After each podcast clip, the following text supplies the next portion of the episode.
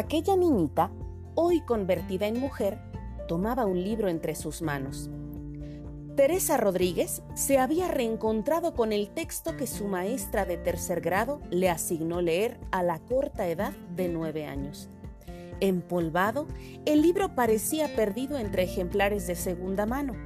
En una librería antigua y de mucha tradición en la ciudad, ubicada a media calle del semáforo que marcaba el paso de los autos y peatones que transitan por Avenida Zaragoza. Ese semáforo con una lucecilla roja apenas visible, que era la causa de accidentes, lesiones y los intercambios de mentadas de madre entre la gentuza al volante o sin valor cívico y los distraídos. Con frecuencia se veía a los chocados irrumpir a gritos e insultos la paz y el silencio que se respiraba dentro del negocio de libros, atendido por un hombre anciano que era bien conocido por su profesión de bibliotecario y su oficio de asiduo lector.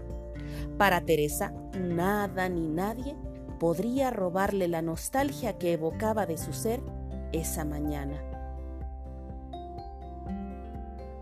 Con tan solo mirar el título y la portada amarillenta del libro que ya había sacudido, Teresita, como la llamaba su grupo de amigos, comenzó a recordar los juegos en el patiezote de su primaria y escuchaba la chicharra que indicaba la hora del recreo, las risotadas de los chiquillos que corrían a su alrededor tras un viejo balón de fútbol.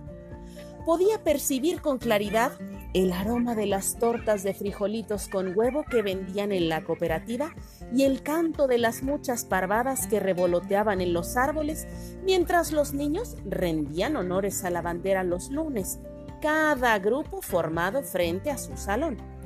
Ya se había olvidado de la leyenda de la niña que se aparecía frente a los baños, pues por generaciones se afirmó que la escuela antes fue un panteón. Teresa sonreía mientras el recuerdo de la voz grave del conserje repetía en su mente: ¡No tires basura en el piso, escuincle cabrón! ¿Qué habrá sido de don Odilón? se preguntaba Teresa entre los versos que hojeaba del libro, sabiendo que sus compañeros, para hacerlo repelar, dejaban caer el triangulito vacío del Boeing. Siempre prefería el refresco en bolsita, hacía memoria Teresa pagarlo con la moneda de un peso, con el rostro de Morelos, que sentía en el bolsillo de la bata roja cuadros del uniforme, y ya me quedaba rabón.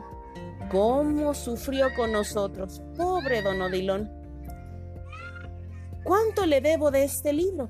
preguntó al dependiente en el mostrador. Cortesía de la casa, maestra. Admiro desde pequeña su gusto por la lectura y su vocación, le dijo el vendedor.